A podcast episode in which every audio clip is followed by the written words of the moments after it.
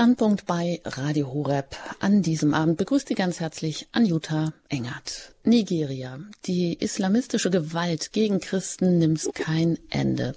Unser Thema heute hier im Standpunkt bei Radio Horeb, Ihrer christlichen Stimme in Deutschland. Gerade hat der afrikanische Gigant Nigeria die wohl spannendste Schicksalswahl erlebt. Es ist nicht nur die größte Wahl eines neuen Präsidenten und eines neuen Parlaments auf dem afrikanischen Kontinent und eine logistische Mammutaufgabe. Viel steht auf dem Spiel. Ob es wohl endlich zu einer Zeitenwende kommt in 2023 für Nigeria? Nigeria am Golf von Guinea in Westafrika gelegen ist circa dreimal so groß wie Deutschland und mit 213 Millionen Einwohnern das bevölkerungsreichste Land Afrikas. Aber die Probleme Nigerias sind so groß wie sein Potenzial. Das Land ist jung. Aber der größte Öl- und Gasriese Afrikas muss als größte Volkswirtschaft des Kontinents Benzin und Diesel teuer aus dem Ausland importieren, weil es in Nigeria keine einzige funktionierende Raffinerie gibt. Für die Menschen heißt das Schlange stehen, nicht nur für die Wahlen, sondern für Benzin, für Geld, für Essen. Und ja, beim Geld, es gibt fast gar kein Bargeld aktuell. Und Sicherheit, die gibt es schon gar nicht. Die Angst grassiert vor der islamistischen Terrormiliz Boko Haram. Ganze Dörfer werden niedergebrannt, Menschen brutal getötet, vertrieben, entführt, vor allem Christen.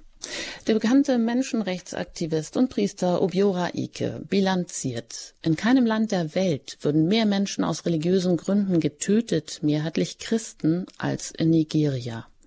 Man hört jeden Tag, dass Menschen entführt und getötet werden gegen Lösegeldforderungen.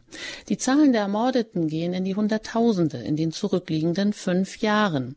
Und die Zahlen der Vermissten liegen offiziell bei 25.000, aber die, das, die Dunkelziffer wird weit höher sein.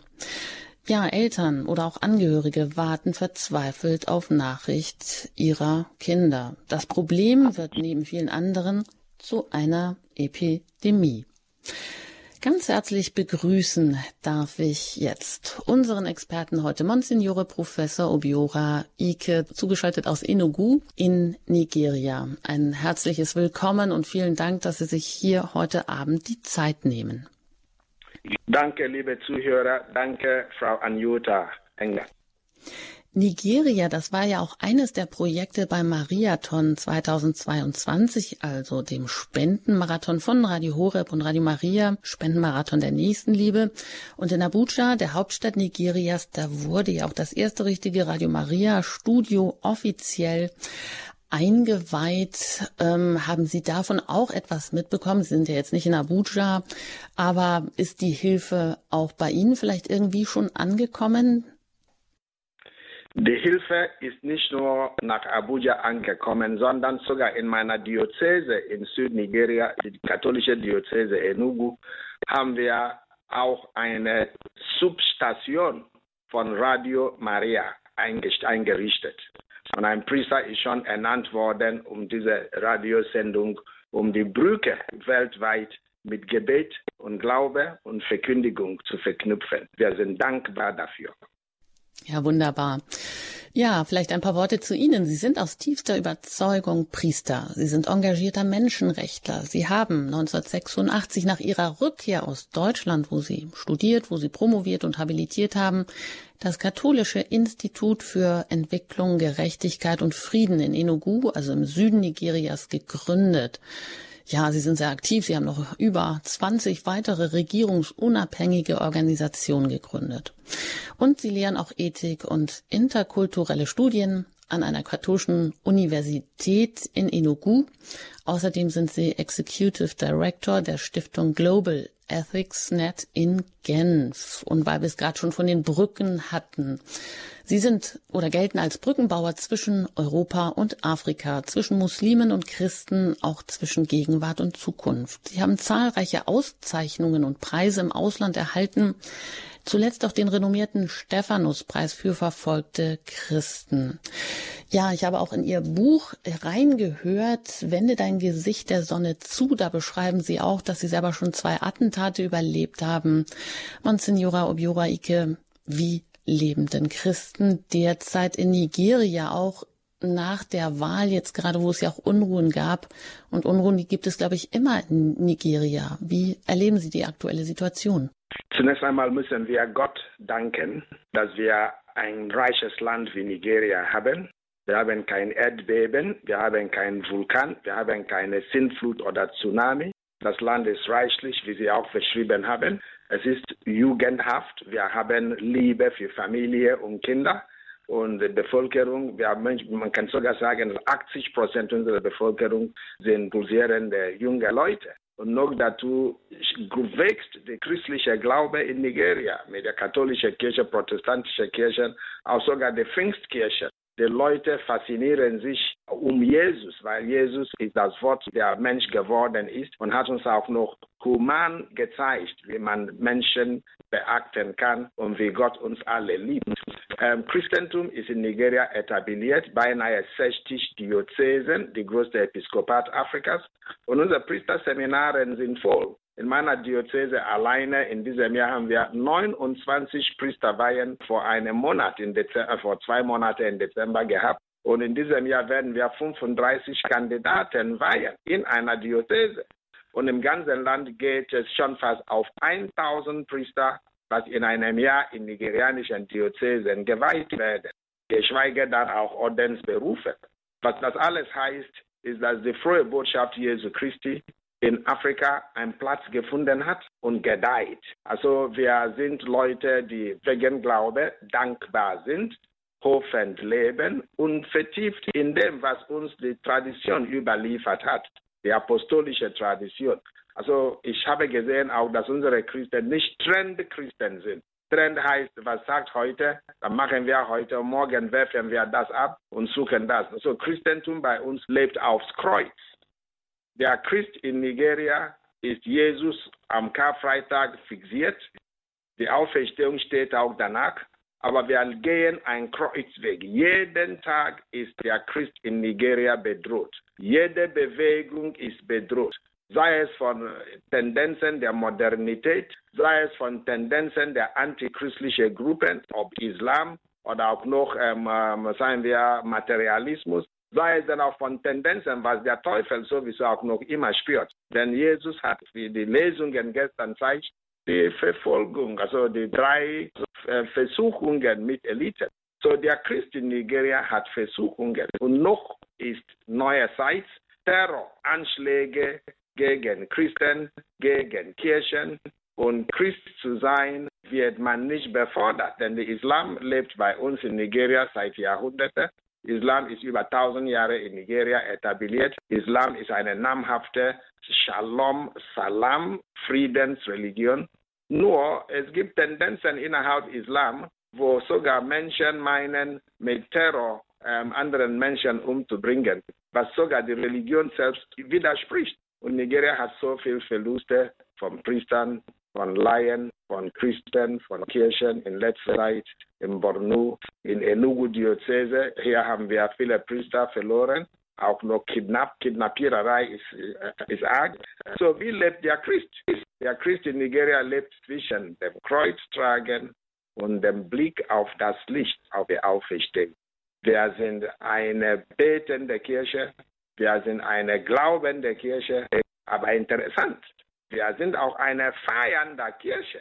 Gottesdienst wird gefeiert und im Gottesdienst wird getanzt und die Menschen kriegen Hoffnung und Kraft durch den Gottesdienst. Jesus ist der Grund unseres Glaubens. Und die Kirche ist der Raum, wo dieser Glaube verwirklicht wird. Wir sind nicht Menschen, die meinen, in afrikanischen Kirchen, besonders in Nigeria und in meiner Diözese, Christentum hofiert sich auf Jesus Christus im Kontext der glaubenden Gemeinschaft. Und hier als Katholiken haben wir dann die Einheit der Christen weltweit. Auch der synodale Weg und die synodale Synode, was vorbereitet wird. Bei uns in Nigeria ist es die Einheit des Christen, was wir von den Aposteln empfangen haben.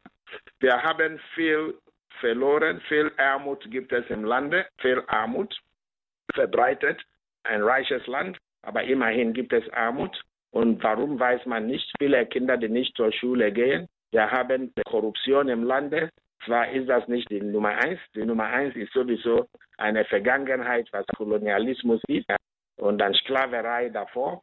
Und immerhin sind die, die, die, die Relikte dieser ganzen Zeit bei uns. Denn die koloniale Zeit hat das Land in irgendwie in, äh, äh, destabilisiert, Kulturen auch nur kaputt gemacht und ähm, Traditionen irgendwie auch noch in Frage gestellt. Dennoch ist durch den Kolonialismus das Christentum ein Segen für uns, weil Christentum kam zu uns und hat uns das Gesicht Gottes gezeigt. Und diese predigen wir, leben wir, freuen wir uns und sind auch im Kontakt mit unseren Geschwistern in Europa. Weil europäische Christen brachten uns Christentum in Afrika und in Nigeria besonders. Und das gedeiht. Und wir schicken sogar manchmal, wenn die Bischöfe in Europa wollen, wir sind bereit, auch noch unseren Freunden in Europa, auch in einer schwierigen Zeit, auch im Westen, ähm, Priester oder religiöse Leute, Ordensleute, ähm, Missionare zu schicken, ähm, Leute, die auch das Glau der Glaube mitteilen.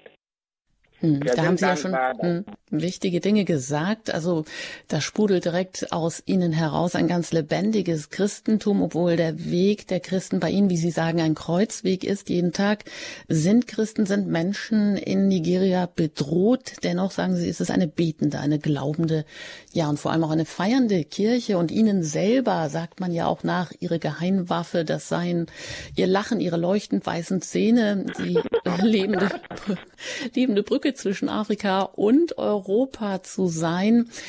Bevor wir nochmal weiter auf die Situation auch hier in Deutschland kommen, weil Sie haben ja beide Blickwinkel. Sie bezeichnen Deutschland als Ihr Heimatland und sind aber auch ganz und gar in Afrika natürlich beheimatet, sind dort ja auch 1956 geboren, sind äh, in ihrer Jugend haben sie den Biafra-Krieg erlebt, sie haben Vertreibung erlebt, sie haben Flüchtlingslager erlebt und sie erleben auch ähm, aktuell immer wieder, so wie letztes Jahr, dass dschihadistische Banditen während eines Gottesdienstes am Pfingsten über 80 Menschen töten, dass Christen, wie sie auch sagen, gezielt Opfer werden der islamistischen Terrormiliz Boko Haram. Und das heißt ja so viel wie westliche Bildung ist verboten. Das und wir können uns das nicht oft genug äh, ja vor Augen führen seit Jahrzehnten wirklich Dörfer, Schulen, Kirchen, aber auch Moscheen niedergebrannt werden, Menschen vor allem in massenhaft entführt werden, vertrieben werden, Lösegeld gefordert wird und dass da auch sehr viel Korruption herrscht, sehr viel Zusammenarbeit auch mit der Regierung, die ja jetzt gerade zurückgetreten ist, beziehungsweise gab es ja gerade die Wahl. Aber es gibt auch Anschläge auf Züge die gerade erstmal ein sicheres Verkehrsmittel darstellen sollten, an, auch auf den Flughafen Kaduna. Also die Sicherheitslage ist sehr bedroht für alle Nigerianer. Und ähm, wo würden Sie sagen, trotzdem ist das eines der reichsten Volkswirtschaften Nigerias und man sagt auch mit Nigeria und ähm, mit dem, ja, ob jetzt die, der ist die islamistische Gewalt die Oberhand gewinnt, das wird sich jetzt auch zeigen. Das ist dann so ein bisschen das Einfallstor für den ganzen Kontinent. Sehen Sie das auch so? Es sind eine ganze Menge Themen, ähm, Anjuta, was Sie ansprechen. Lass, ja, mich, äh, lass mich ganz schnell äh, zu einem Instrument die Wahlen in Nigeria, weil wir haben, wir stehen jetzt mitten in Wahlen. Am Samstag war eine Wahl in Nigeria. Es gab drei Kandidaten für Präsidentschaftskandidaten, also es gibt mehrere Parteien, aber drei hervorragende Kandidaten in der jetzigen Regierung, der APC. Und dann die Oppositionspartei, was für eine Regierung war, die BDP. Und dann eine ganz frische neue Regierung, also neue Partei, die Labour Party. Und die Labour Arbeiterpartei von einem Katholiken, einem Christen als Präsidentschaftskandidat aufgestellt, jung, vibrant und erscheint in der jetzigen Kontext in nigerianischen Wahlen ganz von jungen Leuten, also nationalweit äh, bevorzugt werden. Die Wahlen haben stattgefunden, es war so hoch Teilnahme und äh, wir sind nur enttäuscht, dass bis jetzt die Ergebnisse der Wahlen noch nicht bekannt sind. Äh, normalerweise haben wir eine EINC, eine National Electoral Commission, die das äh, alles organisiert und die auch noch die Wahl verkündet. Und die, die machen es auch technologisch jetzt möglich, dass am Ende der, Tag des, der Tag des Wahles wählen, äh, das Resultat herauskommt. Aber bis jetzt, und heute ist Montag, Wahlen haben am Samstag stattgefunden. Wir haben es in zwei, dieses äh, letzte Samstag. Und nach zwei Wochen gibt es auch noch Wahlen für andere Stufen, so lokal und Gouverneure in den 36 Bundesländern. Dennoch, für die Wahl am Samstag sind die Resultate noch nicht heraus. So, wer hat gewonnen? Wer wird uns in die Zukunft leiten? Das ist nicht klar. Und das bringt ein gewisser Misstrauen. Und will man jetzt diese Wahl vertuschen? Will man dann die Wahrheit nicht mehr ansagen? Weil bei jeder Wahlurne ist automatisch, wie viele Menschen waren da, wer hat für wen gewählt. Das wird annonciert. Aber wie kommt es, dass die Kollusion dieser Wahlen vom Zentralen noch nicht angesagt ist? So, wir sind jetzt im Nebel, es ist so viel Spannung im Lande deswegen und das kann sogar noch zu Gewalten führen. Wir beten nicht dafür und hoffen es nicht. Die zwei anderen Kandidaten sind Muslimen, sind auch alt. Der eine ist äh, 76 und der andere ist plus minus über 70. Aber dieser junge Christ scheint auch so viel ähm, Elan mitzubringen. Kennt sich auch, war Gouverneur selbst gewesen. So, das ist die Lage mit der Wahl. Und das ist noch vorbei. Ich sitze gerade mit der Bischof vor diesem Wahl, vor diesem Anruf von Ihnen. Wir haben jetzt ein Diözesankomitee gebildet, damit wir analysieren, wie das weitergeht. Weil die katholische Kirche hat auch Interesse, dass das Volk zur Wahl gehen, dass sie nach Gewissen wählen und dass sie die richtige Person wählen und dass sie auch ihre Wahl, ihre Stimmen verteidigen. Das heißt, dass sie nicht erlauben, dass man das wegnimmt. Die Deutschen wissen gar nicht, was sie für gute äh, demokratische Strukturen haben. Am Wahltag äh, ist das ganz leicht, als ob nichts geschieht. Hier ist es wie eine Weltkrieg oder ein riesiger Olympia-Fußball. Alle Leute, alle Augen, kein Auto auf der Straße, am Wahltag, im Ganzen kein Flugzeug. Alles muss gestoppt, keine Bewegung, außer du läufst zu Fuß von deinem Zuhause zu deiner Wahlurne und kommst zurück und bleib dort, bis die Wahlen fertig sind, verteidigst deine Wahl. Und einige Leute haben gewählt bis 10.30 Uhr, sogar mit Lampen. Ist ein mhm. also Demokratie ist ein äh, Prozess und hier sind unsere Leute wirklich sehr damit bemüht, dass es klappt, dass sie eine gute Regierung haben. Denn damit verbunden sind auch noch die Führung eines Volkes. Denn das ist nur kurz äh, meines Erachtens zu den Wahlen. Aber diese anderen Sachen ähm, an Utah wegen Unsicherheit im Lande, das ist sehr verbreitet. Wir haben nicht nur Boko Haram, wir haben Banditen, wir haben Kriminelle und das alles auch wegen einer hohen Arbeitslosigkeit der Jugendlichen. Viele Menschen haben keine Arbeit und so keine Einnahme und da müssen sie durch andere Quellen ähm, äh, ihre Gelder bekommen. Dann haben wir ein Nachbarland nicht weit von uns, Libyen. Da hat NATO die Regierung von Gaddafi gestürzt, aber nicht die Waffen gestürzt, weil die Waffen filtrieren überall. So, wenn man Waffen verkauft, muss man wissen, wo landen diese Waffen später. Es landet jetzt in den Händen von islamischen Staaten, von Boko Haram. Und mit diesen Waffen terrorisieren sie Menschen in einfach ruhige Länder, in Burkina Faso, in Mali, in Zentralafrikanischer Republik. Denn die einfachen Leute haben kein Geld, teure Waffen zu kaufen. Aber man hat es an eine Regierung in Libyen über Jahre geliefert, hat ihn gestürzt. Aber die Waffen sind jetzt in freie Hände und spaziert in aller Richtungen. Ein Zeichen dafür, dass man wirklich auch, was die Waffen angeht, eine Frage stellen muss da. Aber das bringt unser Land Nigeria in große Unsicherheit. Junge Menschen werden für billiges Geld eingerollt in Boko Haram und sonst. Und sie machen das Land und werden auch noch missbraucht in ideologische Fahnen, Bilder, was gar nicht stimmt. Aber die glauben es, die bringen jemanden um und kommen im Himmel und werden noch dort Jungfrauen kriegen und dies und jenes, weil sie Christen umgebracht haben. Das ist eine Falschheit, aber das geschieht. So, das ist mhm. Unsicherheit im Lande. Und da sind wir wirklich damit bemüht, als Kirche auch zu sagen, eine vernünftige Regierung muss als erstes die Sicherheit ihrer Völker, ihrer Bevölkerung. Es ist nicht überall gleich. Im Norden Nigeria ist noch mehr, Nordosten besonders. Aber im Süden haben wir auch noch also die Arbeitslosigkeit und so weiter, was auch noch zu Banditerei führt. Auf alle Fälle, Großen und Ganzen ist die Sicherheit eine Herausforderung. Und ähm, wir leben und die Leute glauben, dass Gott und auch mit ihrer eigenen Hilfe diese Sachen verbessern. Was ich sehe, ist ein hoffendes Land. Leute schauen auf eine, eine Gesellschaft, was besser ist. Du brauchst mal irgendein Nigerianer. How are you? Sie sagen sofort, how are you? Man fragt die Stelle Frage, how, wie geht es? Sie sagen, oh, es wird besser sein. Gott ist bei uns. Das ist die übliche Antwort, was man kriegt in diesem Land. Also mit Glaube hoffen, dass es besser wird. Das sagt Monsignore Professor Biora Ike. Er ist Gründer und Leiter des Katholischen Instituts für Entwicklung, Gerechtigkeit und Frieden in Enugu in, im Süden von Nigeria. Ist uns heute hier zugeschaltet. Ja, wir tun das Beste, damit die Verbindung einigermaßen auch verständlich ist, aber das ist das Beste, was wir heute schon im hinkriegen. Und auch Sie haben die Möglichkeit, sich später, nämlich um 21 Uhr, direkt mit Monsignore Obiora Ike ins Gespräch zu kommen. Die Hörnummer gebe ich an dieser Stelle schon mal durch. Das ist die 089 517 008 008. Das ist die Nummer, unter der Sie direkt dann mit Monsignore Obiora Ike ab 21 Uhr ins Gespräch kommen können. Alle Fragen, die Sie auf dem Herzen haben über Nigeria, über die islamistische Gewalt gegen Christen, die dort kein Ende nimmt. Und das ist auch unser Thema heute hier im Standpunkt bei Radio Horeb, ihrer christlichen Stimme. Mein Name ist Anjuta Engert. Und ja, ich freue mich, wenn Sie dann auch mit dabei sind, auch Ihre Fragen stellen. Denn Monsignore Obiora Ike erkennt sowohl Deutschland als auch Nigeria und Afrika, ja, wie seine Westentasche, kann auch viel über die kirchliche Situation beider Länder sagen. Und seien Sie gespannt, hier geht es gleich weiter nach einer Musik mit unserem Thema, mit der Frage nach den Christen in Nigeria.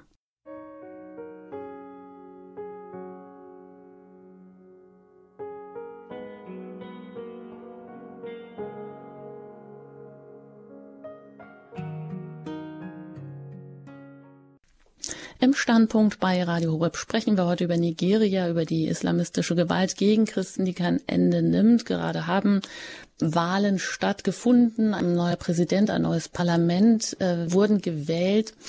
Und wir sind gespannt, ob es zu einer Änderung kommt, ob auch in der Hinsicht Hoffnung besteht, dass sich doch einige Strukturen verbessern in Nigeria. Ich bin im Gespräch mit Monsignore Professor Obiora Ike er leitet ein Institut für Entwicklung, Gerechtigkeit, Frieden in Enugu, ein katholisches Institut, ist Priester mit Leib und Seele und sehr engagiert auch als Menschenrechtler. Und da auch die Frage an Sie, Monsignore Obiora Ike. Sie haben gesagt, Bildung gibt einem Kind einen Schlüssel für die Zukunft, so Ihre Devise. Genau das will ja auch die dschihadistische Terrormiliz oder auch viele andere ähm, Banditen, kriminelle Banden, die dort auch ähm, herrschen, unterbinden. Und oft sind es genau diese Gruppierungen, die Religion instrumentalisieren für politische Zwecke. Sie verursachen Chaos, sie verursachen Angst und Verunsicherung. Wie kommen Sie an die Menschen? Wie überzeugen Sie Menschen in Dörfern auch, die vielleicht das Nötigste gar nicht zum Überleben haben, dass Bildung total wichtig ist? Danke Ihnen sehr für diese Frage. Die Bildung ist der Schlüssel zur Zukunft. Die Bildung, auch schulische Bildung, erzieherische Bildung. Das ist das, was man ein Kind in Afrika gibt.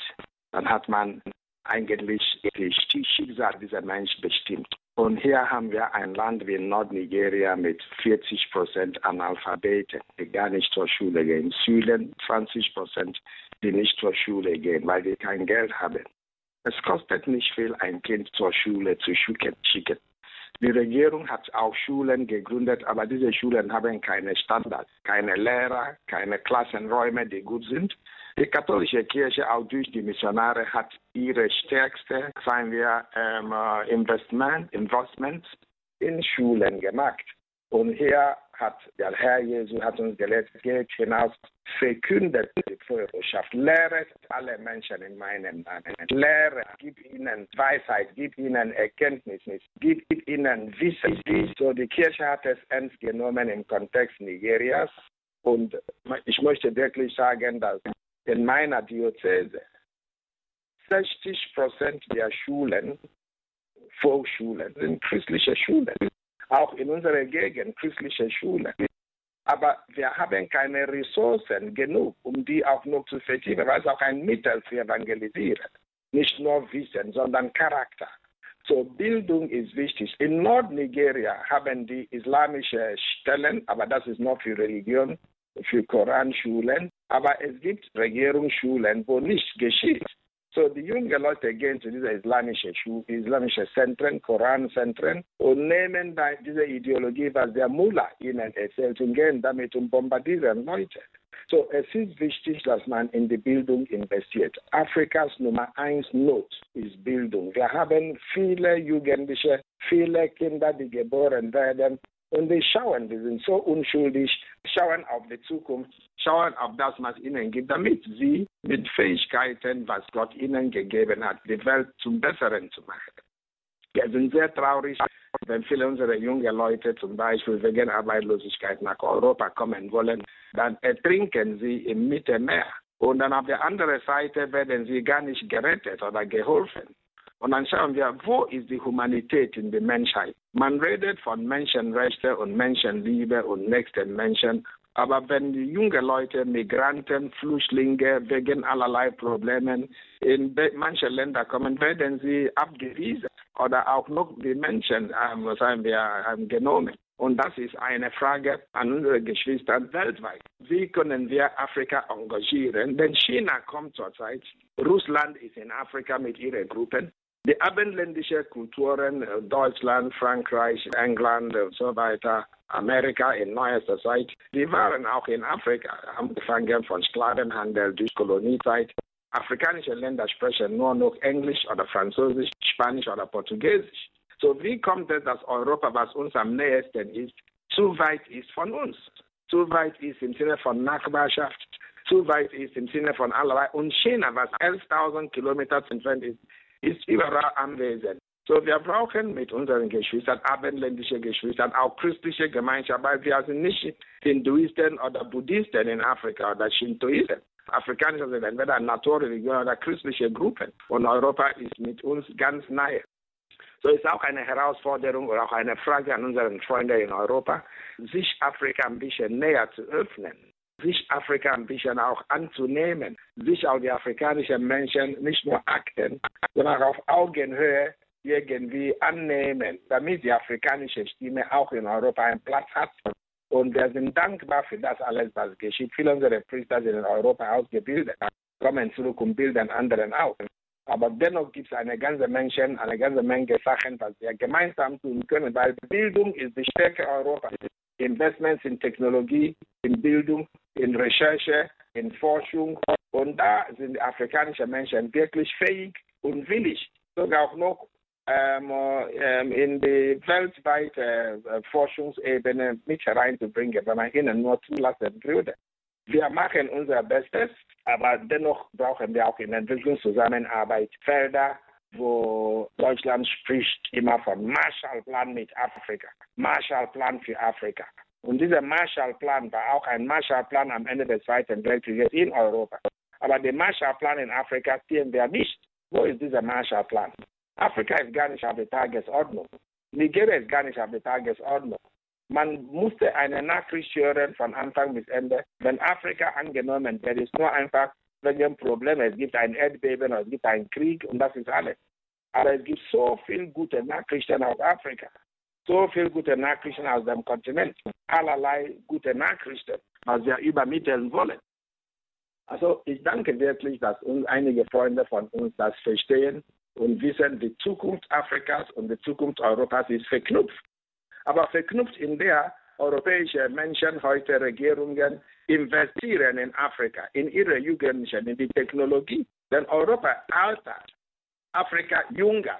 So wie kann ich dann zum Beispiel die Zukunft sichern für Europa, wenn ich nicht Menschen von dieser Teil von der Erde zu mir bringen, auch mit Standards bei mir auch noch passt. So das sind die Fragestellungen, wo wir denken, dass Afrika Europa braucht unbedingt. Und dann die Christentum, unser, unser Glaube, denn das teilen wir. Und wir wünschen uns eine Öffnung der Grenze, auch gegenseitig. Ich brauche, wir bauen jetzt eine medizinische Schule bei uns an der Universität und haben nicht genug Ärzte, haben nicht genug Equipment. Manchmal wirft man so Equipment weg, also Arbeitszeug und so weiter. Wenn, wenn eine Universität in Deutschland oder sonst wo sagt, okay, diese Universität oder Universitäten wollen wir engagieren, unterstützen, teilen, wir sind sehr offen und suchen auch noch bilaterale sagen wir, Unterstützung und bilaterale Beziehungen, damit unsere Freunde auch in Europa sehen, dass Afrika ist wirklich auch eine Heimat, auch für sie. Weil unser, diese Welt ist so klein für uns alle. Und wir können gegenseitig ergänzen, gegenseitig helfen, gegenseitig voneinander lernen. Und unsere Horizonte sind erweitert. Das ist ein Wunsch von uns, was auch die Bildung angeht. Weil Bildung ist das, was diese Brücke möglich macht. Bildung ist der Grund, warum ich dieses Interview machen kann. Wenn ich nicht in Deutschland ausgebildet wäre, in Österreich ausgebildet wäre, werde ich gar nicht ein Interview in die deutsche Sprache unternehmen. Werde ich Deutschland nicht kennenlernen und werde ich auch nicht mögen, nicht helfen. So, Deutschland ist meine Heimat, so wie Afrika ist auch meine Heimat. Und ich liebe diese zwei Länder und bin zu Hause in beiden. Und das könnte eskaliert werden, indem mehr Menschen daran teilhaben und teilnehmen. Das ist ein Wunsch für eine bessere Welt. Und es ist machbar. Es ist wirklich machbar. Ja, das hört man auch wirklich heraus, auch wenn man nicht nur aus Ihren Worten jetzt, auch aus Ihrem Hörbuch, das ist ja auch eine Erzählung hier bei Radio Hure, wende dein Gesicht der Sonne zu. Ein afrikanisches Sprichwort, dann fallen die Schatten hinter dich. Und genau dieses ist auch der Titel des Hörbuches, auch des Buches, was man noch übers Internet, über den FE Medien Verlag beziehen kann, wo man sich wirklich Afrika annähern kann und auch den eigenen Problemen. Denn sie geben so viel mit über Beziehung, über, ja, ich sage mal, das, was hierzulande in einer anonymisierten Single-Gesellschaft so aus den Fugen und aus den Augen geraten ist, nämlich als Beziehung auch als Schlüssel zur, zum Leben, zum Überleben oder überhaupt diesen dynamischen, hoffnungsfrohen Glauben, den sie da auch ja eigentlich ständig verkünden und einem davon auch Zeugnis geben. Ja, während in Deutschland ist es kaum eine Notiz wert. Jetzt die Wahlen, das war wirklich nur eine Notiz auf der Agenda in der Tagesschau. Äh, die Weltöffentlichkeit nimmt kaum mehr Notiz von den täglichen Entführungen und von der Tatsache, dass die Islamierung des Landes in Nigeria als eine politische Orientierung praktiziert wird und damit auch gefährlich ist. Das Problem haben wir hierzulande in Europa genauso oder auf eine andere Art und Weise. Aber das Scharia-Recht von Mus der muslimischen Elite ist ja, glaube ich, bereits in zwölf Bundesstaaten Nigerias durchgesetzt, obwohl die Verfassung Religionsfreiheit garantiert. Ähm, und dann ist es äh, in solchen Bundesstaaten Christen verboten, überhaupt Land zu besitzen, Kirchen zu bauen. Also Hauptziel des Scharia-Rechts ist wirklich ein islamistischer Staat in ganz Nigeria zu schaffen. Und deshalb ist es allein schon deshalb so wichtig, dass einfach die Weltöffentlichkeit nicht mehr dazu schweigt, dass zwei Millionen Nigerianer, meist Christen, aus ihren Häusern, aus ihren Dörfern vertrieben werden, dass auch natürlich Staaten wie Saudi-Arabien, der Iran oder Arabische Emirate eben diese extremistischen islamistischen Gruppen in der gesamten subsaharischen Afrika-Region äh, unterstützen. Ja, was kann man dagegen tun? Sie äh, leben aus dem Glauben, sie bleiben sich stets treu, heißt es, sie verlieren weder Mut, Entschiedenheit noch den Humor. Wir können sehr viel, glaube ich, von Ihnen auch lernen. Woher nehmen Sie diese Hoffnung, diese unermüdliche Kraft, sich auch weiterhin für Menschenrechte, für Frieden, für Gerechtigkeit einzusetzen?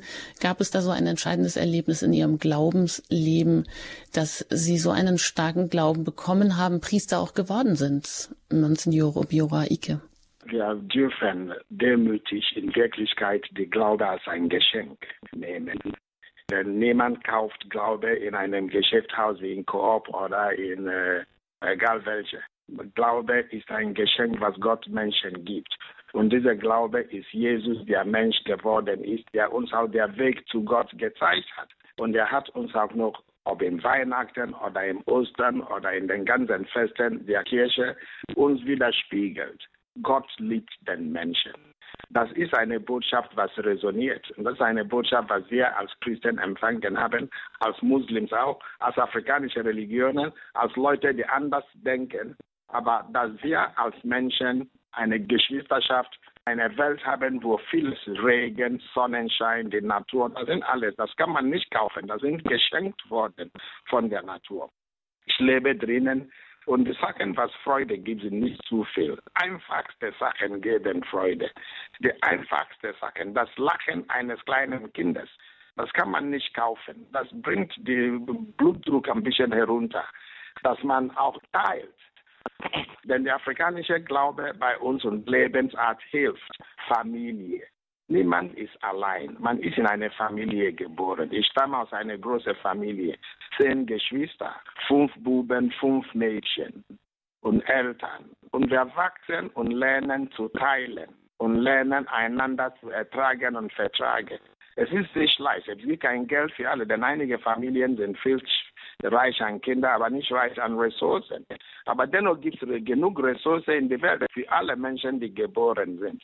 Aber das Glück, ich bin in einem islamischen Gegend geboren. Meine besten Freunde sind Muslims. Ich habe Koran als Kind lernen, lesen können, Bibel lesen können. Bin Christ war, aber die Religion ist keine Grenze zur Menschheit. Die Menschen sind wichtiger als sogar Religion. Jesus hat gesagt, der Mensch ist höher als Sabbat. Sabbat ist für Menschen und nicht Menschen für Sabbat. Das ist eine große Lehre. Gott liebt den Menschen. Er investiert in den Menschen. Und eine richtige Glaube führt auch zu einer richtigen Handlung. Wenn man falsche Glaube hat, dann gibt es auch noch falsche Benehmen. So, die christliche Glaube in Jesus Christus, besonders in der katholischen Kirche, hat uns gezeigt, wie wir als Christen leben können, Menschen achten, Menschen äh, lieben und auch noch mit Ressourcen umgehen. Das war mein Glück. Ich war in einer christlichen Schule als Kind und habe durch die Missionare viel gelernt, dass ich auch selbst Priester werden wollte. Priester werden wollen ist eine Berufung. Man, man kann nicht sagen, ich möchte Priester werden, ohne berufen zu werden.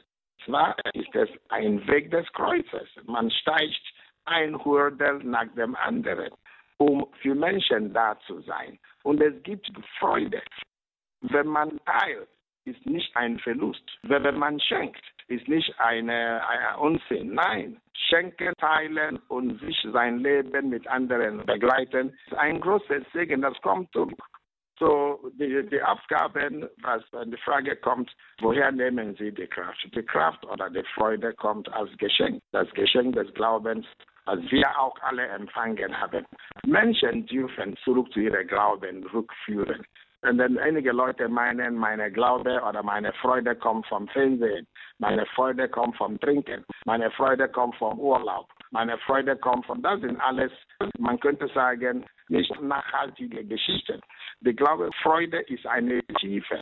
Die Engländer unterscheiden zwischen Joy und Happiness.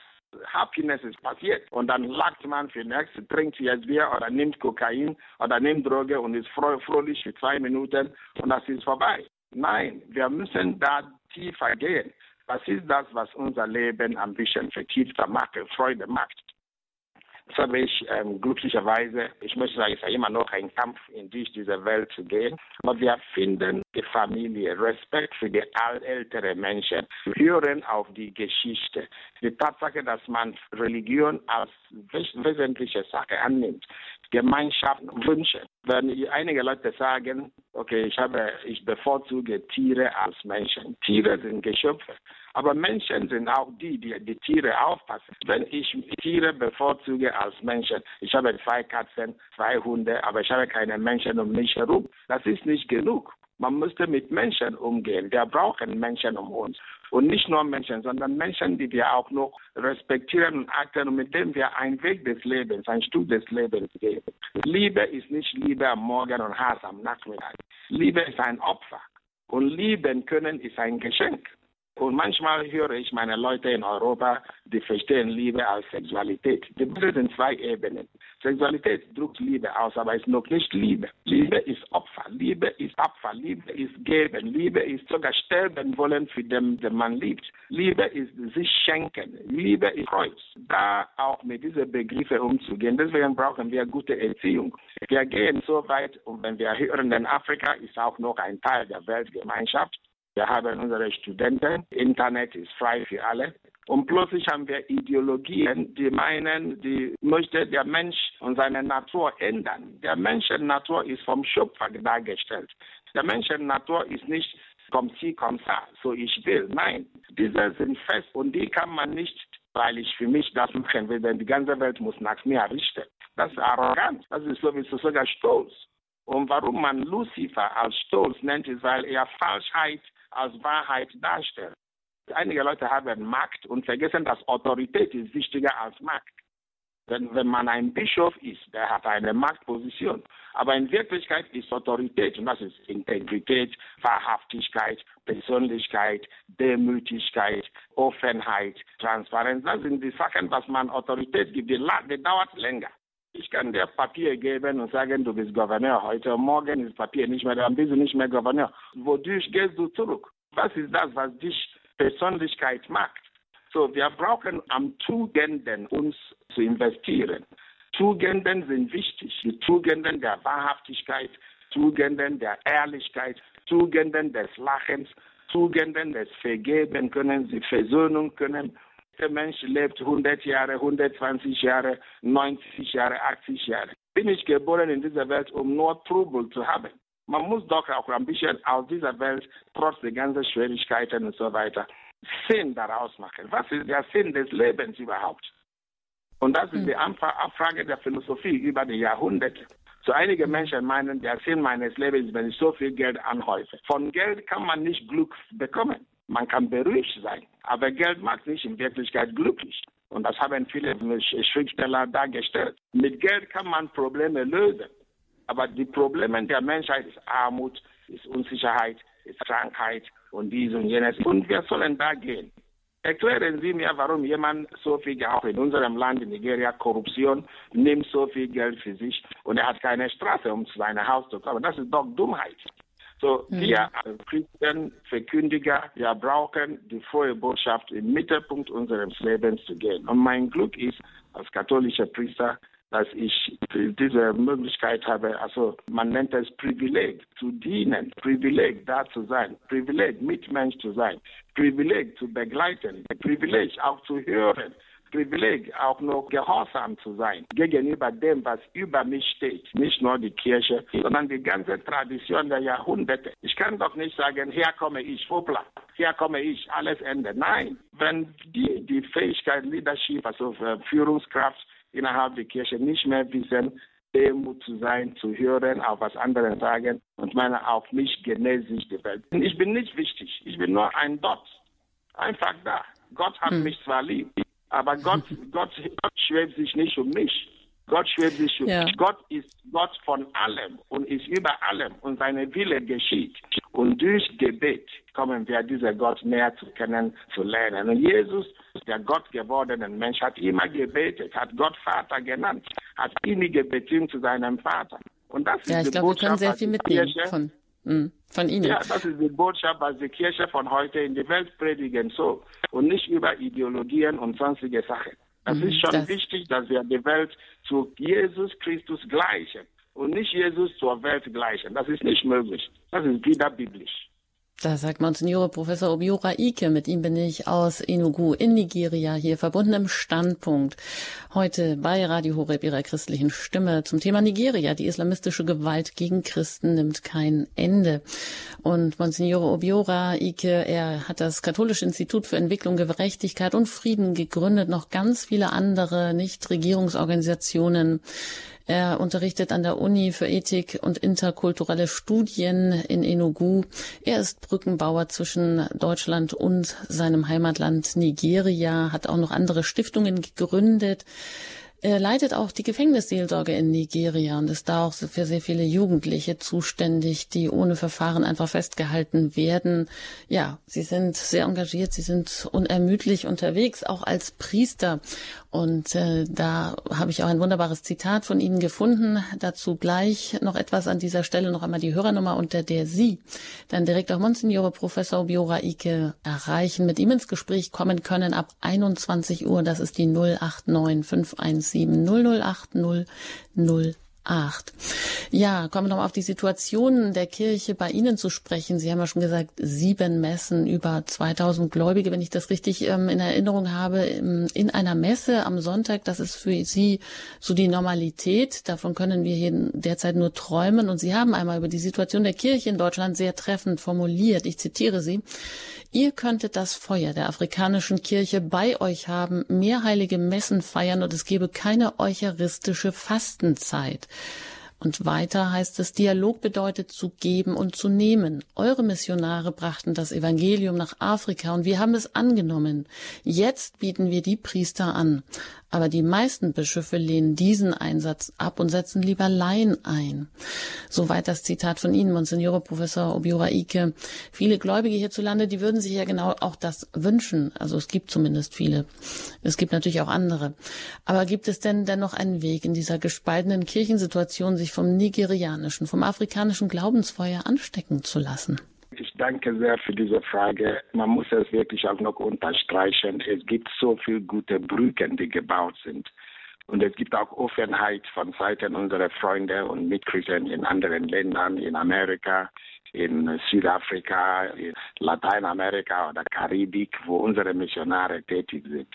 Klar, wir haben als Land Nigeria war eine englische Kolonie, England war Anglikan. Und äh, wir waren Katholiken oder auch Anglikaner. Aber die englische Kirche, äh, die deutsche Kirche, die österreichische Kirche waren die erste, die uns das Christentum gebracht haben. Auch die französische Kirche. Jetzt sehen wir, dass wegen demografischer Tendenzen die Leute nicht nur alt werden, sondern müde werden müde auch von dem, was sie überall erlebt haben. Einmal wegen Materialismus, einmal wegen Wohlstand, einmal wegen Skandale, einmal wegen ähm, alternatives Leben, einmal wegen die Konsequenzen der Freiheit. Ich bin frei und ich kann mit meiner Freiheit machen, was ich will. Und einmal wegen jahrelange Frieden, wo man alles so billig hat. Aber das ist eine Seite des Lebens. Und man kann die europäischen Menschen in ihrer jetzigen Phase hören, miterleben. Nur Wahrheit ist Wahrheit. Lüge ist Lüge. Etwas kann nicht wahr sein und Lüge sein zu gleicher Zeit. Es kann nicht weiß sein und schwarz sein zu gleicher Zeit. Wir sind als afrikanische Kirche voll mit dieser Eifer was man uns durch die Tradition überliefert hat und wollen es weitergeben. Es gibt Momente, wo man sieht, dass unsere Geschwister in Europa, Freunde, christliche Gruppen nicht wollen, dass Priester aus Afrika zu ihnen kommen. Aber Christen sind da, wünschen sich afrikanische Priester in Pfarreien und dann kommen Gesetze und äh, Resolutionen und sagen, nein, wir wollen nicht abhängig sein von ausländischen Priestern. Und dann frage ich, wo hat man Ausland in der katholischen Vokabularie? Katholisch heißt allumfassend. Katholisch heißt universell. Wer ist ein Ausländer innerhalb der katholischen Kirche? Nationen sind Grenzen. Germanen, Bulgaren, Italiener, Afrikaner und so weiter. Aber Kirche ist Kirche. Da gibt es keinen Ausländer. So, wenn ein Bischof in Europa solche Gebrauch oder autoritäre Personen solche Vokabular bringen, dann heißt es, dann sind sie nicht mehr katholisch. Denn katholisch heißt allumfassend. In der katholischen Kirche, man braucht nur die, das Leben der Päpste, das Leben der Kirche, der Kirchenlehrer. Alle, Augustinus war ein Afrikaner, Cyprien von Karthago, Tertullian, Athanasius von Nordafrika, die waren alle in Rom und haben so und so weiter. Der Papst war gerade neulich bei uns in Kongo. Über zwei Millionen Menschen feierten den Papst, weil er ist unser Papst. Das sage nicht Argentinien oder Europa. Er sprach die italienische Sprache für Leute in Afrika, Französisch oder Einheimische. Aber das ist immer noch die gleiche eine Sprache der Liebe. So, wenn man jemand kommt und sagt, äh, hör mal, Sie sind Afrikaner, deswegen werden Sie nicht in europäischer Pfarrei arbeiten, unsere Leute, dann sagen wir, solche Menschen sprechen fremde Sprache innerhalb der eine heilige, katholische und apostolische Kirche.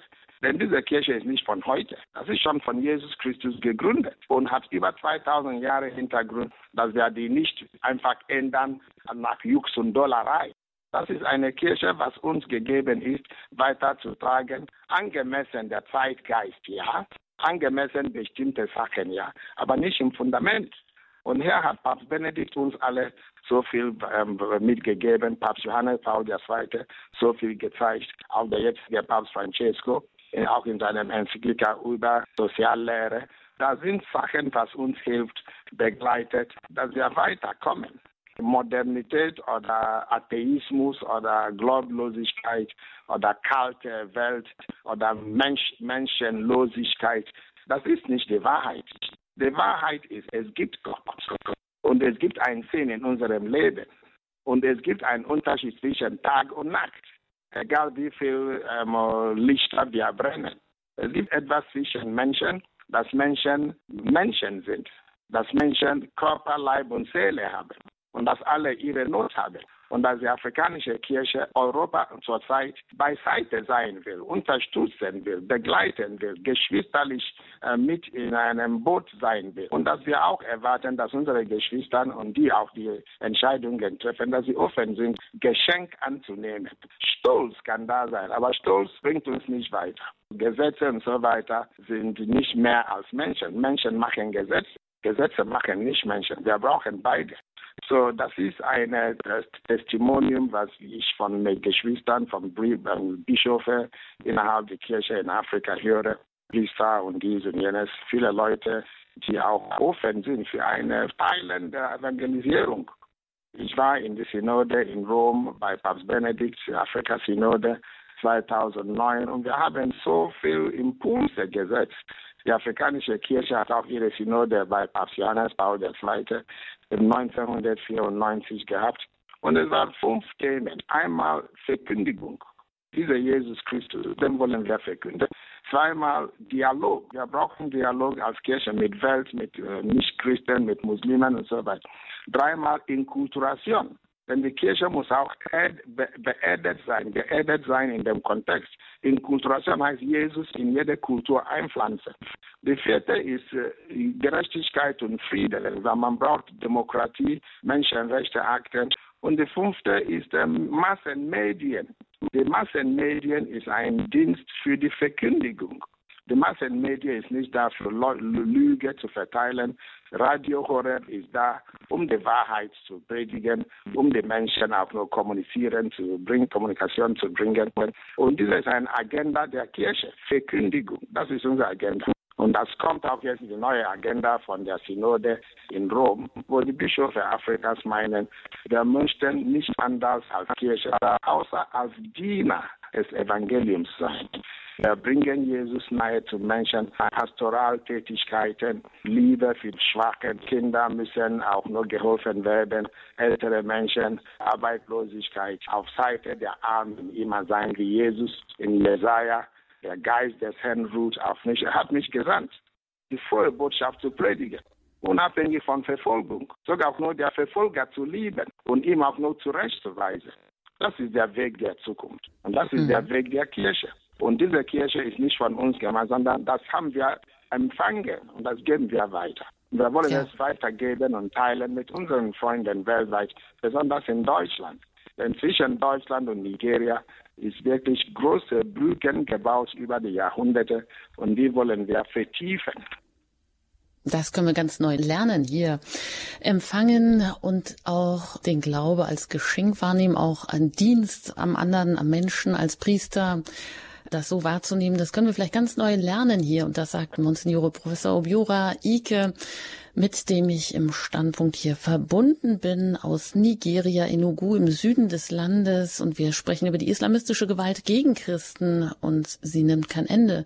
Was wir tun können, was wir hierzulande tun können für die Christen in Nigeria, wie wir sie unterstützen können, das können Sie gleich direkt erfahren von Monsignore Obiora Ike. Sie können ihn jetzt hier direkt auch noch erreichen in dieser Sendung unter der 089 517 008 008.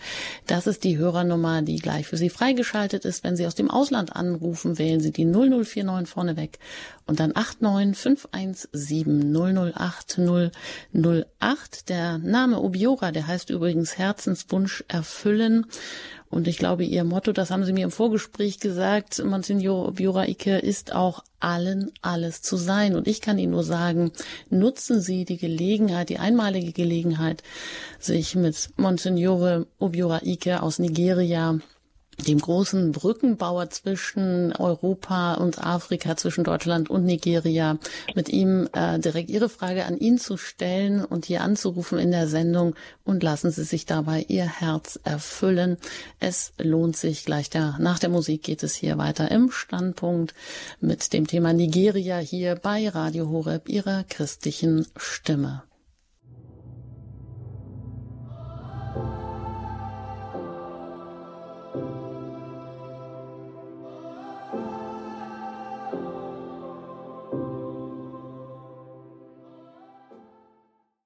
Sie haben eingeschaltet bei Radio Horeb im Standpunkt. Ihre christliche Stimme. Mein Name ist Anjuta Engert. Und an dieser Stelle sollten wir eigentlich mit Monsignore Professor Obiora Ike direkt verbunden sein, damit nämlich Sie noch Ihre Fragen an ihn stellen können. Denn den ersten Teil dieser Sendung haben wir Anfang der Woche vorproduziert. Und ja, wir versuchen ihn jetzt zu erreichen, aber er ist im Augenblick nicht erreichbar.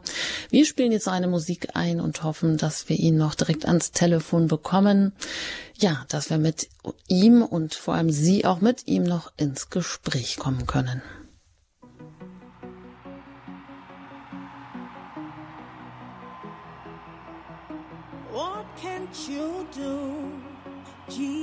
Jesus?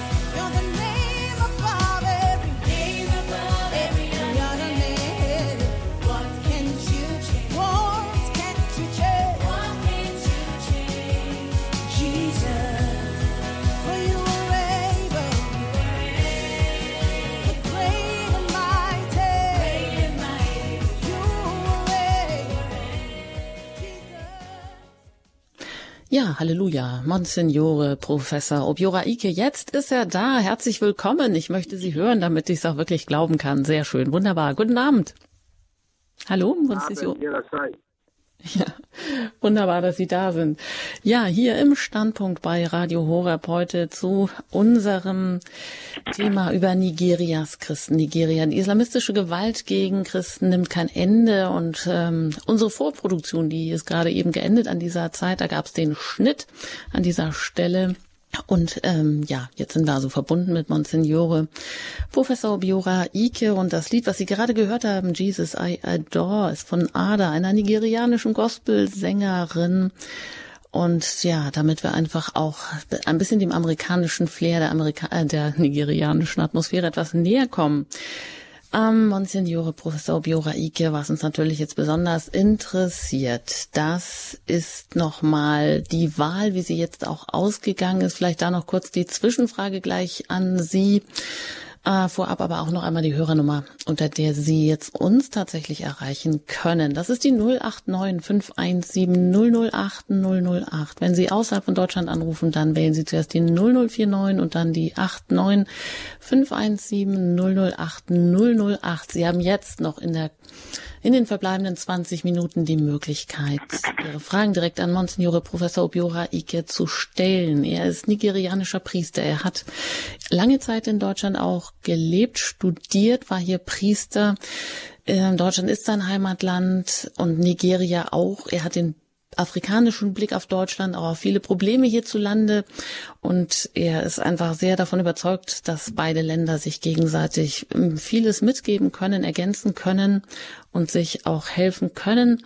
Monsignore Ike äh, leitet ein katholisches Institut für Entwicklung, Gerechtigkeit und Frieden in Enugu wo er lebt, eine Großstadt im Süden Nigerias und dieses Institut hat er selber auch gegründet.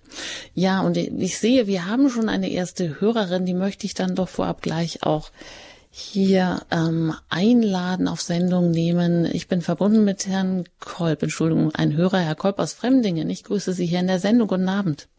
Schönen guten Abend, meine ich Kolb Lothar aus Fremdingen. Kann ich meinen Beitrag leisten? Ja, bitteschön. Wir hören Sie. Ich war schon zweimal in Nigeria, in Enugu, 1996 und 2006, bei meiner Schulfreundin Hildegard Ebibo, die den, leitet den TDCC, eine Schule mit behinderten und gesunden Kindern. Ungefähr 1000 Schüler betreut sie in zwei Schulen. Und ich möchte sagen, Sie leistete großartige missionarische Arbeit als Deutsche in Nigeria, nicht umgekehrt. Es gibt auch noch den Weg, dass Deutsche in Nigeria missionieren. Und ich kann sagen, ich war dort einmal an Ostern und habe wunderbares Glaubenszeugnis von diesen Afrikanern, von diesen Nigerianern erlebt. Vorfälle mit islamischen Zwischenfällen oder Attraktionen oder Gefahren habe ich damals nicht erlebt. Wie gesagt, das war 1996 und 2006. Wie die Situation heute ist, kann ich nicht mehr beurteilen. Meine mhm. Schulkameradin kommt so alle zwei Jahre nach Hause, nach Deutschland, und dann geht sie wieder froher Dinge nach Nigeria. Sie ist dort verheiratet und hat fünf Kinder. Das wollte mein Beitrag sein zu Enugu und zu Nigeria. Sehr schön, danke, Herr Kolb. Vielleicht dazu Monsignore Ike. Es ist großartig, dieses Testimonium, was unser Freund ähm, liefert. Ich war heute bei Frau Hildegard Edibo und ich war heute in dieser Schule, die Behindertenschule hier in Enugu, weil ich lebe in diesem Ort. Dann, lieber Freund, ich darf Sie nochmals einladen. 2006 heißt schon seit, sagen wir, 10, also ähm, 17 Jahre her. Es ist wieder höchste Zeit, dass sie uns nochmals besuchen. Ähm, diese Schule, dieses Behindertenheim läuft weiterhin. Die Zahl der Kinder steigt und es ist großartig, was Frau Ebibo leistet. Das nennt man in Wirklichkeit Entwicklungszusammenarbeit und Dasein für die Einfachsten, für die Ärmsten und für diese Menschen, diese Kinder kommen von armen Verhältnissen können gar nicht bezahlen. Hildegard Edibo ist ein sehr gutes Beispiel von einer deutschen Entwicklungshelferin, die in Nigeria beheimatet ist. Und weil Sie darüber sprechen, ich bin live da, da, dabei heute gewesen in dieser Schule, weil wir dort zu tun hatten. Gott segne Sie, liebe Freunde, und begleiten Sie und bringen Sie nochmals nicht nur Sie, sondern viele andere Menschen auch in unsere Richtung nach Nigeria. Danke für den Beitrag. Ja, sehr schön, Herr Kolb, dass Sie angerufen haben und dass Sie uns ja direkt hier auch ein, ja, ein, ein Lebenszeichen und ein großartiges Zeugnis aus Enugu mitbringen, mitgeben können. Eine weitere Hörerin hat uns erreicht aus Moosburg, Frau Pogorni, wenn ich das richtig ausspreche. Guten Abend. Ja, guten Abend. Hier ist Stefanie Pogorni, bin vom Team Deutschland, Gruppe Ingolstadt. Und ich möchte auch gerne mich ganz herzlich bedanken beim Signore Ike äh, für diese klaren Worte. Vielen herzlichen Dank. Und wir brauchen diese Priester aus den anderen Ländern, weil äh, wir müssen wirklich in Demut sagen, wir brauchen sie, äh, dass sie den Glauben wieder hier auf Vordermann bringen, sozusagen, dass sie die Richtung wieder weisen. Und ähm, ja, und ich muss sagen, ich bin auch verbunden mit verschiedenen Priestern aus der ganzen Weltkirche und habe auch aus Nigeria äh, jemanden als Geist, geistlichen Begleiter und bin auch sehr dankbar dafür. Ja, das ist mein Das ist ja erstaunlich, einen geistlichen Begleiter aus Nigeria. Ja, ja wunderbar. Genau, aber der ist jetzt in Deutschland und äh, mhm. genau. Ja, aber dennoch, dann haben Sie da vielleicht auch Verwandtschaften oder vielleicht einen besonderen Blickwinkel auch ja, auf die eigene Situation. Frau Pogorno vom Team Deutschland, vielen Dank, dass Sie sich hier gemeldet haben. Alles Gute Ihnen nach Moosburg und ja, ja. weiterhin auch eine gute Zusammenarbeit. Ja, ich wollte noch ganz schnell was ja. sagen und zwar, wir haben auch eine Gebetsgruppe und da beten wir besonders für den Frieden auch in Nigeria, weil ich kriege halt immer auch die direkten Nachrichten und da sieht man gerade, wie das auch schwierig ist und da beten wir ganz fest für das Land, dass da wieder Frieden einkehrt. Ja, da werden wir auch gleich noch darüber reden. Dankeschön. Ja, mhm. Alles Gute Ihnen nach Moosburg, Frau Bogorni. Ja, weiter geht's noch nach ähm, Zusmarshausen bei Augsburg. Da bin ich mit Frau Holme verbunden. Ich grüße Sie hier im Standpunkt. Guten Abend. Äh, der Monsignore Ebora Eke war, Eke war ja auch schon in Augsburg. Da habe ich einen feurigen Vortrag gehört von ihm bei Kirche in Not. Und ich bin äh, mit Nigeria eigentlich äh, sehr verbunden.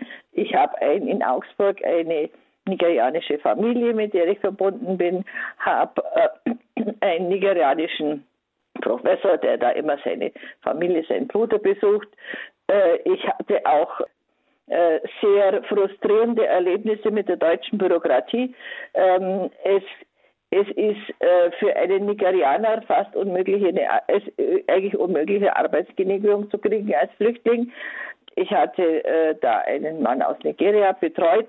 Er hatte drei Arbeitsstellen, um, unter anderem von einer äh, ländlichen Gemeinde im Bauhof. Die wollten ihn unbedingt als Arbeiter haben. Er hat, er kriegt einfach keine Arbeitsgenehmigung. Jetzt muss er das ist ja illegal in Frankreich.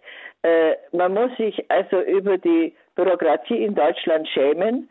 Äh, wir haben eine sehr gute afrikanische äh, Gemeinde in Augsburg. Und wenn man mal einen äh, mit PEP haben will, dann muss man da hingehen, nach St. Äh, Thaddäus, St. Wolfram. Wir haben auch im Nachbarort einen nigerianischen Priester und ich glaube, unser Weltkirchebischof Bertram Meyer, der hat keine Probleme mit nigerianischen Priestern. Das wollte ich sagen und herzlichen Dank und kämpfen Sie weiter und äh, wir dürfen uns nicht entmutigen lassen. Dankeschön. Vielen Dank, Frau Holmer. Alles Gute Ihnen nach Zusmarshausen. Monsignore Obiora Ike, Sie dazu vielleicht noch. Äh, dankbar hören wir diese ganze gute Nachrichten. Die Kirche ist eine Familie, ist eine weltweite Familie. Und weil die Kirche eine Familie ist, sind wir alle zu Hause, egal wo wir sind. Heute Nachmittag verbrachte ich mit einem Österreicher aus Österreich, ja in Enugu in Nigeria, der auch noch nirgendwo anders gehen will, außer in unserem Land bleiben. Und er strebt jetzt auch noch einen nigerianischen Passport. Er ist ein Bauherr und er niederlässt sich ja und er freut sich. Die Welt ist ein, ein Zuhause für alle Menschen. Und wenn ich solche gute, sagen wir, Testimonium kriege, wie unsere Schwester hier in Augsburg, gerade gesprochen hat, das freut mich, einander schätzen lernen, einander kennenlernen, das ist der Weg der Zukunft. Und das ist auch der Weg der Kirche. Ich danke für Ihre Aussage. Ja, Sie haben noch die Möglichkeit, jetzt noch anzurufen in den verbleibenden Minuten. Sie erreichen uns unter der 089 517 008 008. Wenn Sie direkt äh, mit Monsignore Professor Obiora Ike in Verbindung treten mögen, eine Frage stellen möchten, vielleicht auch wie Sie Kontakte knüpfen können, wo auch Nigeria uns, auch unserer kirchlichen Situation hierzulande helfen kann, wo wir uns, wo beide Länder und Kontinente sich gegenseitig ergänzen können, rufen Sie gerne jetzt noch an. Monsignore ähm, Obiora Ike, als wir das die Vorproduktion hatten für diese Sendung heute Abend, da war die äh, große Wahl, Präsidentschafts- und Parlamentswahl noch nicht ausgezählt. Sie ging ja nicht reibungslos vonstatten. Nun mittlerweile Mitte der Woche ist ja das Ergebnis bekannt geworden, dass Bola Tinubu, der 70-jährige sogenannte Pate von Lagos, wie auch genannt wird, die Wahl mit 36 Prozent, 36,6 Prozent der Stimmen gewonnen hat. Ähm, damit hat wieder ein Kandidat der Regierungspartei APC die Wahl gewonnen. Und sein Slogan war wohl auch, ich bin jetzt an der Reihe. Mm, das heißt, er gehört auch zu dieser selbstherrlichen politischen Elite. Die Hoffnungsträger waren ja andere. Ja, wie blicken Sie jetzt auf die Zukunft in Nigeria, dieses Schicksalsjahr mit diesen Wahlen? Man hatte ja schon auch, oder viele Menschen in Nigeria, glaube ich, schon Hoffnung, dass sich vielleicht doch mal etwas ändern könnte. Wie ist die Situation jetzt? In Nigeria ist die Situation ist irgendwie ruhig. Wir haben weitere Wahlen am Samstag, das heißt die lokalen Wahlen, denn das Land hat 36 Bundesländer. Es werden jetzt Ministerpräsidenten und Landtags Wahlen geschehen nächsten Samstag. Vorhin vor einem Samstag war die Präsidentschaftswahlen, dass die auch die Auslage geschildert haben. Ähm, äh, in der Politik gibt es Parteien und jede Partei hat Anhänger. Und wenn Demokratie ein Prozess ist, der Mehrheit gewinnt, dann heißt es, dass diese Mehrheit von Tinubu knapp gewonnen hat. Das einzige Problem ist, dass die Wahl nicht frei und fair war. Das heißt, man hat Wahl vertieft gemacht, man hat Menschen verhindert, zur Wahl zu kommen. Man hat in den Hochburgen, wo zum Beispiel der Partei, der Mitglied der Labour-Partei war, der Peter Obi, der Christ unter den drei Kandidaten. Man hat ihn verhindert, Leute verhindert, ihm die Stimmen abzugeben. Das heißt, viele Menschen haben gar nicht wählen können. Und auch wo gewohnt gewählt wurde, hat man auch noch entweder die Urnen kaputt gemacht oder mit Gewalt Leute verwundet und Unruhe geschaffen, damit er nicht die erste ähm, Position bekommt. Das wird jetzt durch die, äh, durch die Gewalteinteilung der Judikative, also Gerichtshofe, ähm, angehört und auch noch ähm, wir warten dann, dass der Prozess läuft. Und es ist möglich, es war auch in der Vergangenheit, das Gericht sagt, der sogenannte angekündigte Gewinner ist nicht der richtige Gewinner. Es gibt genug Gründe, das zu verzweifeln. Wenn es so weit kommt, dann kriegen wir auch dann eine Aussage vom Gericht. Das ist die jetzige Lage. Nur, es gibt keine Randaliererei, es gibt keine Gewalt im Sinne von, jetzt nehmen wir es nicht an. Man hat gesagt, anstatt auf die Straße zu gehen, hat die Kirche gepredigt, geh mal dort zum Gerichtshof und lasse die Sachen dort gerichtlich klären. Das wird gemacht. Auf alle Fälle, der Bolatino ist auch ein erfahrener Politiker über Jahre. Also Korruption, das gibt immer hier und da. Dieser Peter Obi wird nicht mit einem Korruptionsvorfall vorgeworfen, die anderen doch genug. Und deswegen wollen viele Jugendliche etwas Neues beginnen. Es ist eine Enttäuschung in vielen Fällen, aber die Kirche mahnt zur Ruhe. Und manchmal ist Gott allmächtig, er schreibt auch in krummen Wegen. So auch wenn man meint, die Wege ist nicht korrekt oder nicht gerade, Gott kann auch in ungerade Wege schreiben. So wir lassen seine Wille geschehen und wir sind hoffnungsvoll, dass ähm, äh, es nicht hoffnungslos sein. Ja, das ist wunderbar, dass Sie die Hoffnung nie aufgeben und dass Sie deshalb auch so eine positive Ausstrahlung haben. Nicht zuletzt auch durch Ihr Buch, Ihr Hörbuch Wende dein Gesicht der Sonne zu. Da bringen Sie uns so viele gute Dinge mit, von denen wir wieder lernen können und auf die wir uns wieder besinnen können. Dazu vielleicht gleich noch kurz mehr, aber an dieser Stelle darf ich noch Marianne begrüßen. Mit ihr bin ich jetzt verbunden aus der Nähe in St. Gallen. Guten Abend. Guten Abend miteinander. Herr äh, Professor, äh, Herr Monsignore Professor Dr. Ike, ich möchte Ihnen in erster Linie danken, was Sie alles in Ihrem Leben schon gemacht haben, dass Sie wirklich ein jünger äh, Nachfolger Christi sind. so zwei äh, Terroranschläge Gott sei Dank über, überlebt haben, also das heißt äh, nicht gestorben sind, da hat sie einfach der liebe Gott bewahrt und dass sie diese bescheidene Art haben, was sie alles schon gemacht haben. Unglaublich, da möchte ich einfach Ihnen danken, aber vor allem dem lieben Gott danken, dass es sie gibt äh, das ist das eine. Und das zweite wollte ich noch fragen, ist das wegen dem, weil die äh, in Nigeria ist ja eine Minderheit Christen, äh, die, wo dann glauben und überzeugt sind, machen sie das einfach weil von der Mentalität oder vielleicht auch weil eben so viel Not und Elend ist in Nigeria, dass ihnen der Glauben Stütze ist? Ähm, ich möchte danken. Und eigentlich möchten wir ähm, diesen Dank an Gott auch selber richten, denn es ist nicht in unserer Kraft. Das, was wir im Leben erreichen, ist nur alles Gnade. Man kann von sich aus nichts tun. Alles, was wir tun, ist Gottes Gnade. Wir dürfen nur mitmachen, nur unser Ja sagen. Dafür danke ich auch noch und äh, bin froh, dass Sie uns ermutigen. Ähm, das andere ist, ob die Christen Minderheiten sind und woher kommt der Glaube in Afrika oder in Nigeria so, so sprudelt, auch mit Eifer und mit ähm, ähm, Freude und noch dazu mit einer gewissen Tiefe. Äh, das ist alles auch wieder Gnade die Leute, die, das, das Land Nigeria hat 213, 220 Millionen Menschen zurzeit. Die Christen sind nicht eine Minderheit. Es sind über 100 Millionen Menschen, die Nigeria Christen sind. Das heißt, mindestens 50 Prozent der Bevölkerung sind Christen. Die Katholiken sind die Mehrheit. Was heißt das in Wirklichkeit? Das heißt nicht, dass wir eine Minderheit sind. Das heißt, dass wir eine Stärke haben. Aber unsere muslimischen Geschwister in Nigeria, verstehen ihre Religion als auch noch mit Macht, politischer Macht zu verbinden. Die Christen nicht. Die Christen leben als Bürger in einem Land. Aber die Muslimen leben nicht nur als Bürger, die sehen ihren Glauben, also so islamischer Glaube in einem Land, muss auch islamisches Recht an, an, an, angehen.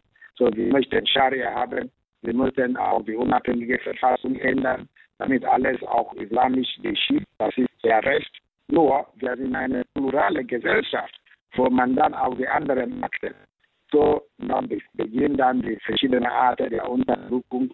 Und die Christen haben immer gelernt, verzeihen, den anderen Ohr zeigen, Ohr geben, ähm, ähm, vergeben können, ähm, Toleranz und den Dulden. So, die anderen haben diese Sprache nicht unbedingt inne und greifen wieder an.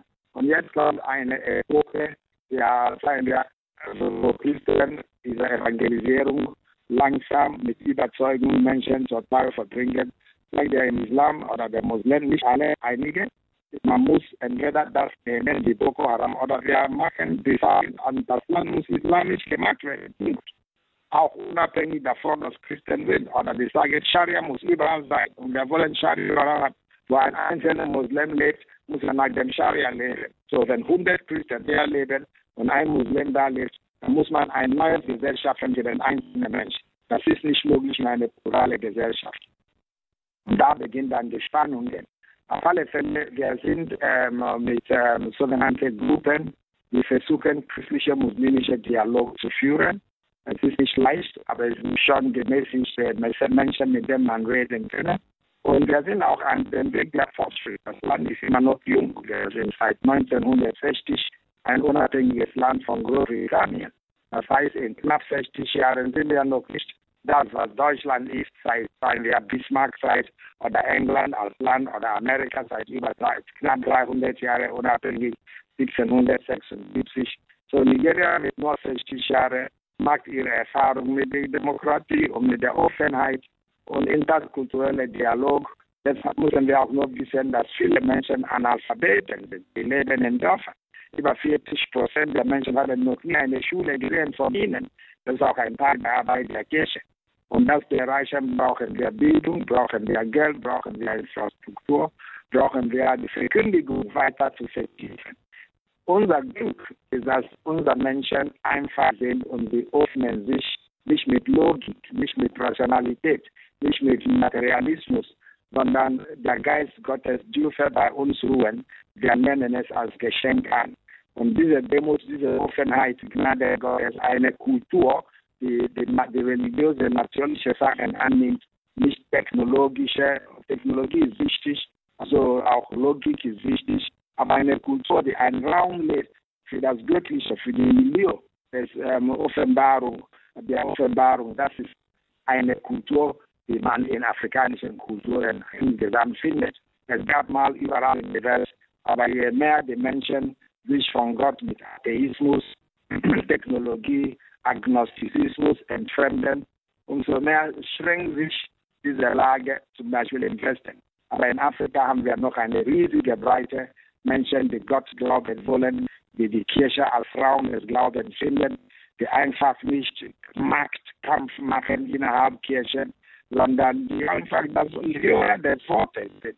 Die wollen glauben, die wollen beten, die wollen Rosenkranz beten, die wollen nicht Bischof werden, einfach weil jeder Bischof sein kann, als Recht, sondern die, die hören auch das Evangelium, lesen den Katechismus der katholischen Kirche, wissen, dass diese Kirche eine Tradition hat, möchten an diese Tradition anschließen, nicht die Kirche an uns gleichen, sondern wir, so wie Jesus sagt, nicht die Welt ähm, also nicht die, die Welt ähnlichen, sondern die Welt Umkehr, um zur Umkehr bringen. Transformative Evangelisierung. Das ist wichtig. Wir haben Ideologie wenig Platz in dieser Kirche.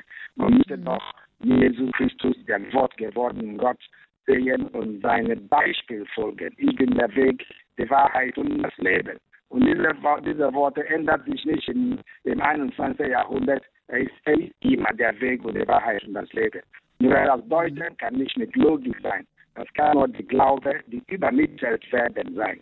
Und das ist die afrikanische Kirche. Deswegen meinen viele Leute, wir sind stark. Aber in Wirklichkeit, wir versuchen treu zu sein.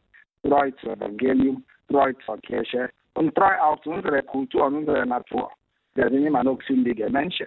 Aber wir hoffen auf Gottes Gnade und auf Gottes Hilfe, die nächsten Schritte zu machen. Danke, danke Ihnen nochmals für Ihre Frage. Danke Ihnen nochmals. Ja. ja. Danke, alles Gute nach St. Gallen. Eine letzte Hörerin, wenn Sie sich kurz fassen, Frau Hoffmann aus Tecklenburg, mit ihr bin ich jetzt verbunden. Guten Abend hier in der Sendung. Ja, guten Abend, äh, Frau. Ähm, ja, also ich bin hier aus Tecklenburg und ich habe den Vortrag von dem Professor Ike gehört und der hat mich so äh, ermutigt und, und froh gemacht, dass also, äh, obwohl in Nigeria so viel Unrecht, so viel äh, Elend herrscht, aber er ist so positiv in seinem Sprechen und strahlt so viel Zuversicht aus.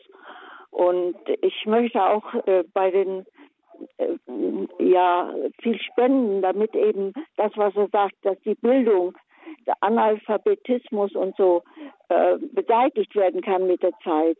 Und also ich danke ihm, dass er so viel äh, Positives ausstrahlt, dieser Professor, dieser Priester. Ja, danke schön, Frau Hoffmann. Und da sind wir auch bei der letzten Frage, die noch ganz wichtig ist. Wie können wir nämlich die Christen in Nigeria unterstützen?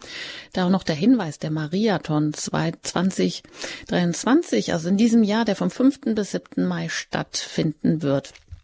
Da können Sie gerne spenden. Da wird nämlich auch wieder für Nigeria gespendet und es stehen einfach noch 1,5 Millionen Euro aus. Denn elf Frequenzen hat Nigeria schon bekommen für weitere Radio Maria Stationen. Davon ist eine in der Hauptstadt in Abuja bereits installiert. Aber es stehen noch die restlichen zehn Frequenzen aus und die müssen einfach dann auch äh, zugeschaltet werden, aufgeschaltet werden, aktiv gemacht werden, damit sie nicht verfallen. Und deshalb ist es also ganz, ganz wichtig, dass dieses Geld äh, noch demnächst, also in diesem Jahr auf jeden Fall oder in der nächsten Jahreshälfte zusammenkommt. Also da möchte ich schon erinnern und Sie darauf hinweisen, auf den Mariathon ähm, 2023, 5. bis 7. Mai, da auch für Nigeria zu spenden. Denn auch bei Ihnen, Monsignore Professor Obiora Ike in Enugu, das ist ja auch eine große Stadt im Süden Nigerias. Auch da haben Sie ja bereits eine Radio Maria Station. Ähm, aber vielleicht die Frage eben auch an Sie abschließend. Wie können wir hierzulande auch den Christen in Nigeria helfen? Äh, das tun Sie schon wo die Dame über die Bildung gesprochen hat. Da wird auch vieles getan. Es gibt auch noch katholische Hilfswerke in Europa, in Deutschland, Mission, Miserio, Kirche in Not und so viele andere päpstliche Missionswerke, die hat immer diese Institutionen helfen eine ganze Menge. Es gibt auch noch unabhängige Stiftungen. Jede Hilfe kommt in verschiedene Kanäle gut an. Und wir sind dankbar für jede Hilfe, dass Menschen in Deutschland leben und denken, wie können wir andere Menschen auch noch unterstützen. Das ist auch Christsein. Christsein ist nicht nur, wenn man an Gott glaubt. Christsein ist nicht nur, wenn man betet. Christsein ist auch, wenn man teilen kann. Und hier sehen wir auch unsere Geschwister in Deutschland, in Europa, in Österreich und sonst wo in der Schweiz, da sehen, dass auch dieser Glaube gelebt wird. Nicht nur durch Glaubenszeugnisse, sondern durch tatkräftige Zeugnisse. So Bildung ist uns wichtig und äh, mit Radio und äh, dieser Radio Maria, was jetzt auch in unserer Diözese ähm, initiiert wird. Aber wir haben noch nicht eine Sendung gesehen. Wir haben noch nicht eine Equipment gesehen. So durch diese ähm, Sammlungen, was sie machen in Deutschland, dass das Wort Gottes gereicht überall. Wir schätzen es und wir nehmen es nicht für, für, für so einfach. Es ist nicht leicht aufzuspenden. Die Welt hat so viele Herausforderungen. Dennoch den Menschen, wir sind jetzt in der Fastenzeit, aber einige Menschen sagen, ich gebe auf etwas, ich spende etwas, damit anderen kommen.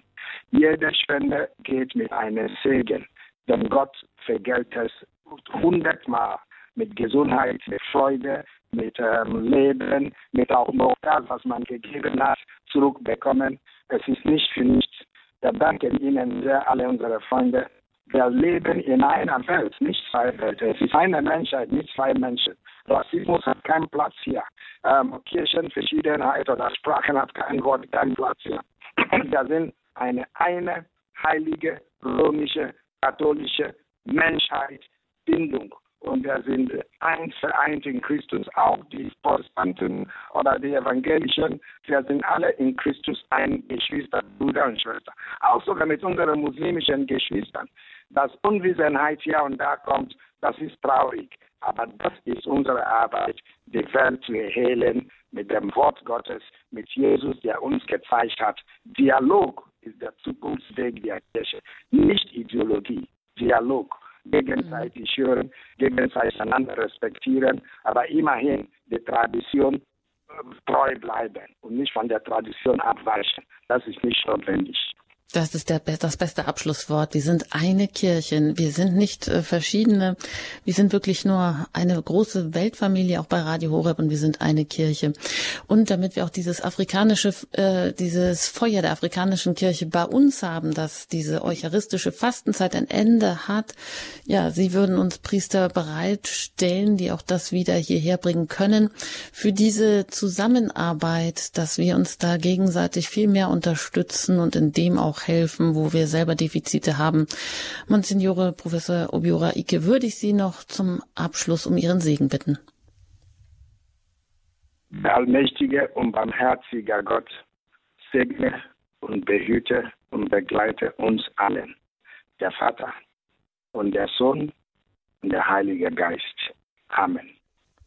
Ein ganz herzliches Dankeschön, Monsignore Professor Obiora Ike, dass Sie heute hier zu Gast waren im Standpunkt bei Radio Horeb Ihrer christlichen Stimme zum Thema Nigeria. Die islamistische Gewalt gegen Christen nimmt kein Ende. Und ich kann Ihnen an dieser Stelle nur sagen, ja, Gottes reichen Segen und Ihnen und Ihrem Land und den Christen in Nigeria alles Gute und auf eine weitere gute Zusammenarbeit. Alles Gute Ihnen und gerne auf Wiederhören. Ja, soweit. Wenn Sie die Sendung noch einmal nachhören möchten, dann können Sie das gerne tun bei uns in der Mediathek. Im Podcast ähm, können Sie die Sendung und auch alle anderen vergangenen Sendungen äh, runterladen, sich weiter informieren über Radio Horeb. Bleiben Sie auch jetzt gerne dran zum Nachtgebet der Kirche. Ich danke Ihnen für Ihr Interesse, für Ihre Anrufe. Ich danke Ihnen auch immer für Ihre Spenden, natürlich für Nigeria und auch für den Mariathon vielleicht in diesem Jahr wieder und auch für Radio Horeb, dass wir weiter auf Sendung bleiben können. Einen schönen und einen gesegneten Abend wünscht Ihnen Ihre Anjuta Engert.